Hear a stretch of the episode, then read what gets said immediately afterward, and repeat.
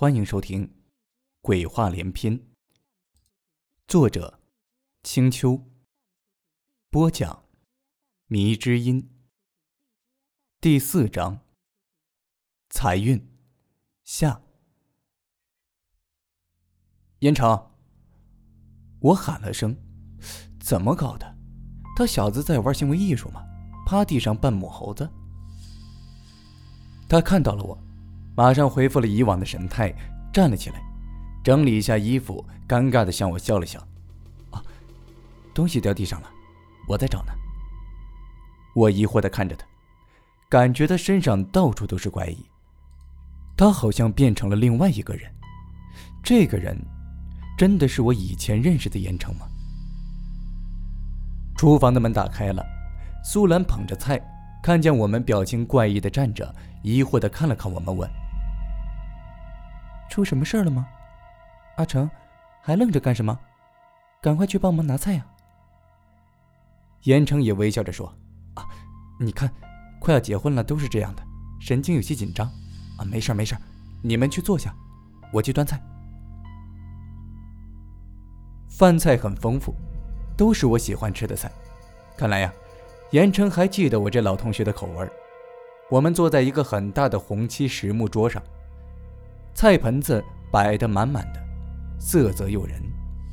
但是奇怪的是，在餐桌上摆放着八份餐具。我疑惑地问严成：“你还有朋友来吗？怎么有八份餐具啊？”严城说道：“没有了，这个只不过是小兰家里的习惯。婚礼前一天弄四个空位置，和祭祖什么的差不多，没什么，多放个碗筷罢了。”我和白毅对看了一眼，白毅皱了下眉头，首先坐了下来，我也挨着他坐了下来。严城客气的给我和白毅倒酒，一边笑着说：“哎，来来来，满上满上，我们兄弟好久没有这样痛快的喝了。”我也怀念过去，大学偷偷在宿舍喝啤酒，还怕被校监发现，那个时候年少轻狂啊！现在看着严城如此意气风发。虽然已经回不到过去了，但是严城依然是我的好兄弟。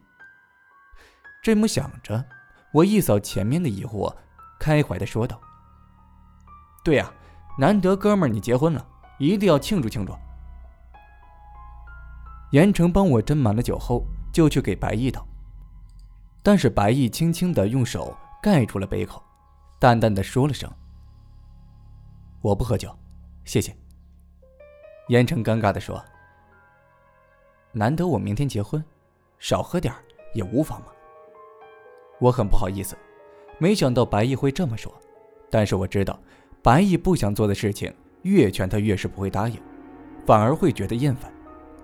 我打岔说道：“严成啊，别劝了，他不喝我喝。”说着举起杯子就猛地灌下去，正沉浸在自己豪爽感觉下，突然感觉。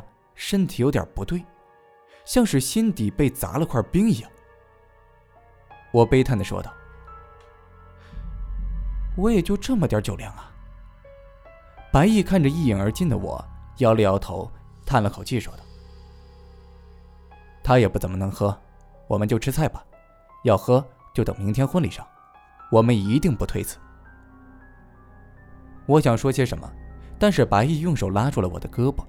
不动声色的笑着说道：“你看，今天来主要是参加婚礼的。如果现在就把这小子灌成烂泥，明天估计啊也就参加不了婚礼了。”严成点了点头说道：“对呀，我一高兴忘记，其实小安没什么酒量。那么就这样吧，我们以茶代酒。”苏兰笑着说道：“你们男人一谈到喝酒，就个个像不要命一样，别光顾着喝。”也尝尝我的手艺。”严成陪笑着说道，“啊，对对，老婆大人的菜你们一定不能错过，绝对是人间美味。”我拿起了筷子夹了块肉，但是吃在嘴里却觉得那块肉的味道说不出的奇怪，就好像这些东西就是被放久了菜，没有原来的新鲜。但是菜是刚刚买来的，我奇怪的再夹了块，发现吃到嘴里啊。就感觉这菜呀变得很木讷，就像是供给死人的祭品一样，没有新鲜的味道，没有口感。我看了其他的人，他们貌似没发现菜的味道古怪，就连白毅好像也没发觉这菜的古怪。难道是我喝多了，味觉麻痹了？我干涩的吞下了食物。说实话，我很饿，但是就怎么也吃不下去。一扫前面那种对吃饭的渴望，现在却一点也不想吃了。我瞥了一眼对面的空位子，发现光滑的漆面上。那四个空位子竟然倒映出四个人影来。我揉了揉眼睛，再仔细的看了那四个空位，的确是没人。我真的是喝醉了。吃完了这毫无味道的晚饭后，我们去了客厅，聊了些毕业后的事情。原来严城在毕业后的一次偶然的机遇下遇见了苏兰，被她的美丽和温柔吸引。两人交往后不久，严城有一回买彩票，居然开出了大奖，于是，在苏兰的帮助下办起了贸易公司，炒起了股票，并且在经济不景气的情况下生意兴隆，股票也连翻几倍，短短时间里积累了大笔的资金，可以说完全是被财神祝福了一般。我又想起了他在那封信中说的神秘发财方法，我既然来了。也就顺便的问一句：“燕城，你说你能那么发达，全是因为你有一个改变自己财运的方法。”他神秘的微笑说道：“不错，我就是通过这方法让我自己彻底摆脱贫困的。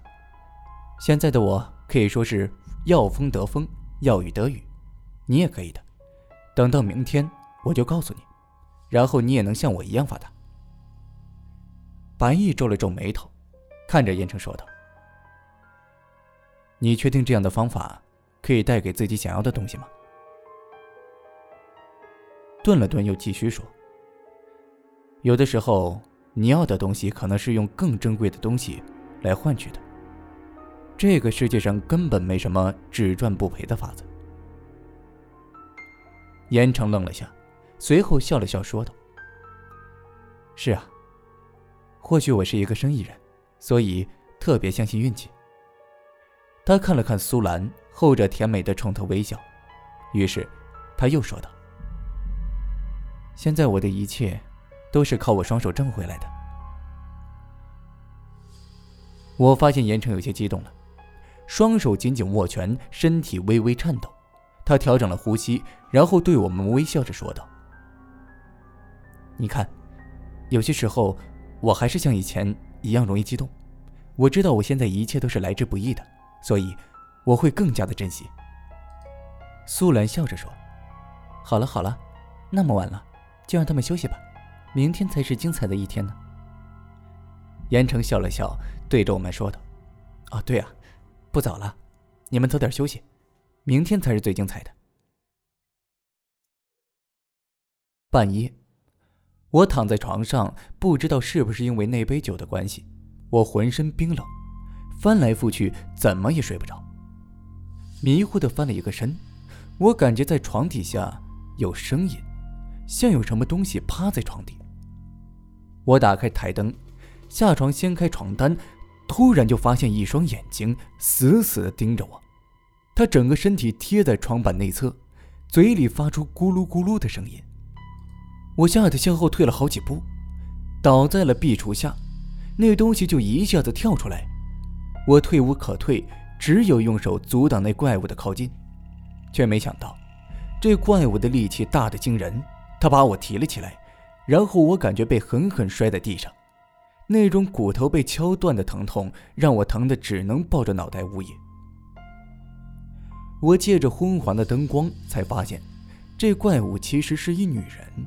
但是，她脸全是青色的，眼睛大的凸出来，没有眼珠，两个大大的眼眶窟窿布满了血丝，头发像乱草一样披在脑袋上，指甲长的可以抠出我的心脏来。他又把我拉起来，几乎要把我扯成两段，硬生生的把我拖向了阳台。我几乎没有任何的力量反抗，眼看他要把我扔出窗外，我闭上眼睛准备等死。可突然，我感觉一个人猛然拉了我，我睁开眼睛看看，白毅死死抱着已经半个身体探出窗外的我，我才发现女鬼已经消失了，而我的半个身体趴在阳台的栏杆上，另外一半被白毅死死的给拉住了。他如果一放手，我就得失去重心掉下楼去。白毅拉着我就往回拽，一边喊道。你清醒过来，就别趴在那儿了，快下来！我低头看了下面，好家伙，居然是一根根像利毛一样的防盗栏杆，掉下去的话就被活生生的刺成了烤串了。我赶紧手脚并用的往回爬，等身体完全离开了阳台，我才放开白衣的手，整个人像被抽干力气一样滑了下去，心脏都要跳出嗓子眼了，喘着粗气。浑身都在发抖。我看了看白衣，他没换睡衣，还是白天的衣服。因为先前死命拉着我，所以显得有些凌乱。他也看着我，抿着嘴巴没说话。前面，前面的女鬼，你看见了吗？我断断续续的说，胡乱的指着阳台。没有，根本没什么女鬼。我进来的时候。只看见你正要往下跳，而且真正有鬼的是你那个同学。”白毅淡淡的说道。我一听，猛地就站起来，拉住白毅的衣襟。刚才感觉骨头架子都被摔散的感觉已经不见了，似乎方才真的什么都没发生。我呆了呆后，还是冲他怒吼道：“你少胡说！你说要害死我的人是严成？”因为先前的恐惧，我几乎也站不住了，愤怒的浑身在颤抖。没错，如果我猜的不错的话，现在你同学已经尝到自己种下的苦果了。他依然淡漠的看着我。就在这个时候，一声撕心裂肺的吼叫从主卧传来，我冲了出去。主卧就在最靠楼梯的一个房间。虽然白衣这么说，我心里有底了，但是感情依然让我无法相信严城会这么对我，而且他为什么要这么做呢？杀了我有什么好处呢？疑惑、愤怒、悲伤，我用尽最后的力气撞开了严城卧室的门。房间一开，我简直不能相信自己眼睛，我的腿都软了。白毅扶住了我。我的身体才有了支撑点。严城痛苦地趴在地毯上，而他身上居然伸出了四个人头。他痛苦地扭曲着，而那四个人头在不停地啃食着他。他几乎已经体无完肤了。房间地上散落着他身上的肉块，却不见丝毫的血迹。四个人头不停地啃，就像饥饿的野兽。但是，他们吃下严城的肉，却从他们脑袋下。掉落出来，而那些肉呢，又重新缓慢地长回了严城身上。他在被反复活吃的痛苦里挣扎，严城就像被锯齿残忍的凌迟一般，但他还有神智。他看着我，想大声的叫，但是他的喉咙被咬出了一个大口子。虽然伤口在缓慢的愈合，但仍然无法发出声音。我站在门口，看着严城痛苦地挣扎着。他的生气正在撕咬的过程中流逝，我本能的想要去救他，突然被白毅一把拉住了。我转头看着他，已经没力气再大声嘶吼了，只悲痛的看着白毅，手颤抖的指着卧室的严城。白毅摇了摇头，说道：“你去没有用的，那四个人其实是他至亲的亲人，他父母，他的姐姐。”我回头看了那四个人。的确，他们都是严城的家人。以前和蔼又朴实的老人，已经完全变成疯狂的野兽。他们在撕咬着自己儿子身体。为什么？我虚弱的问道。我想知道为什么，这些疯狂的事情是为了什么？白毅看了看我，叹了口气说道。这是一个古老的邪术，把自己最亲近的五个人的灵魂束缚在自己身上，而这样就可以达到改变自己财运的目的，甚至可以让你成为这世界上最富有的人，因为你随便刮个彩票，在赌场掷个筛子，你也可以中奖，就像完全被财神青睐的福星一样。我看着已经没动静的严城，他显然已经死了，四个脑袋依然在哄抢他的尸体。白毅看着眼神呆滞的我，继续说道：“来到这屋子呀。”我就感觉到，这里完全是五鬼运财的风水牌局，但是，没有想到他会用这个五绝灭亲的方法，所以，我并没开口。直到他给你喝了掺了致幻的符咒红酒之后，我才感觉到事情其实并没那么简单，所以，我根本就没回房间睡觉，否则现在死的呀，就是你了。为什么呀？我希望自己什么都没听进去，什么都没看见。他为了发财杀掉自己亲人，警察当然查不出。就像如果你死了，也是失足坠楼。但是五绝术也有所限制，就是一定要在三个月内凑齐五个至亲挚友，否则咒术反噬，被他杀掉的亲人会活活的吃了他。就像你看到的这样。白毅继续说道。他倒是舍不得杀他美人女朋友，也就最后拿你开刀了。我闭上眼睛，一种比被出卖、背叛还要凄凉的感觉让我痛苦不堪。白毅拍了拍我肩膀，继续说道：“今天估计是最后一天，他必须要杀掉你。他对你很了解，但是没想到多出来一个我，而我却救了应该成为第五个鬼的你。”冥冥之中，他得到了报应。我没说话，在我脑子里回想起大学时期的高傲、矜持的严城，他是我最好的朋友，而现在他变成了一个为了财富可以杀死他身边一切人的恶魔，最后他也死在自己亲人嘴下。我问道：“那么苏兰呢？那个到死严城都不想背叛的人，也许他的变化……”也只是太爱苏兰了，他选择背叛自己一切，却不舍得伤害自己心爱的女人。白毅皱着眉头说道：“他不见了。”我没再说话，我感觉脑子一片空白，终于倒在了白毅身上。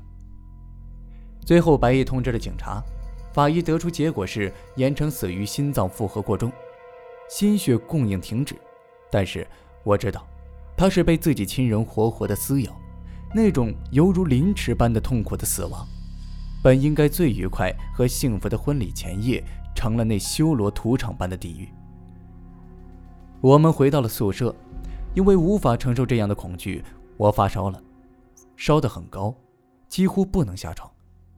父母也连夜赶过来看我，我没告诉他们关于盐城的事情。